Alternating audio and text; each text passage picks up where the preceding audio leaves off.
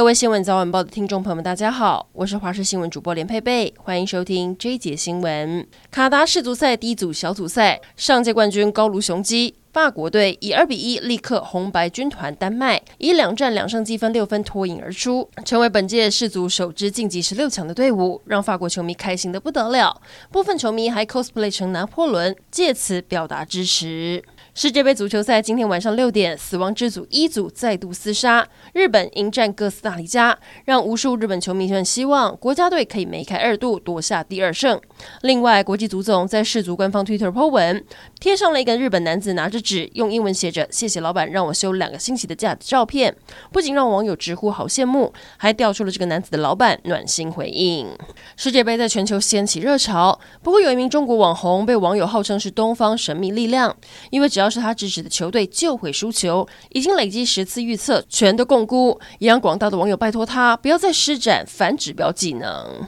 回头来关注九合一大选结果，对国民党来说，这次的选举不但是二零二零总统大选大败后重温胜选氛围，党主席朱立伦还呼吁胜选的同仁持续倾听民意，因为接下来还有十二月十八号要投票的嘉义市长，以及明年一月八号要补选的台北市中山区立委等等选战，才能延续胜选到二零二四。蓝营在一片胜选气氛中，尤其侯友谊两次选举都拿到一百万票以上，堪称超级吸票机，又是超级母鸡。接下来党内朱立伦、韩国瑜、侯友宜，究竟谁可以在二零二四出现，才是茶壶内的难题。屏东县长选举最终由民进党的周春米以一万多票之差惊险胜出，这也让蓝营对手苏清泉不服，认为疑点重重，未来不排除寻求法律途径。而周春米依旧不受影响，一早和团队上街谢票，感谢选民支持。只是民进党这一块绿道出汁的版图，会创下二十五年来最惨的一役。外界怀疑种树百里工程，初选党内整合不利，也都是原因之一。但对民民进党来说，已经是个警讯。因此，县长潘孟安也表示，一定会虚心检讨。台中市长选战，卢秀燕打破台中市升格直辖市的市长连任魔咒，而且大赢对手蔡其昌二十七万多票，二十九区全赢，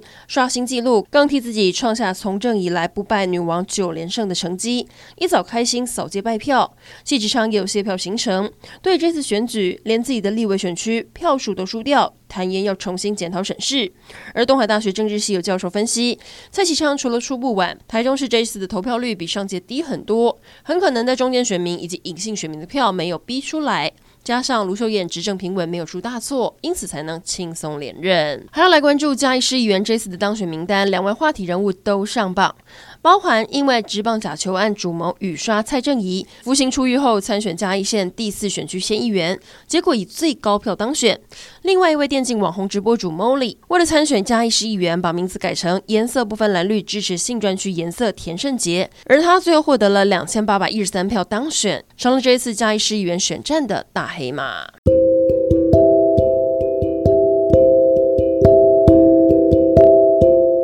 上整点新闻，感谢您的收听，我们再会。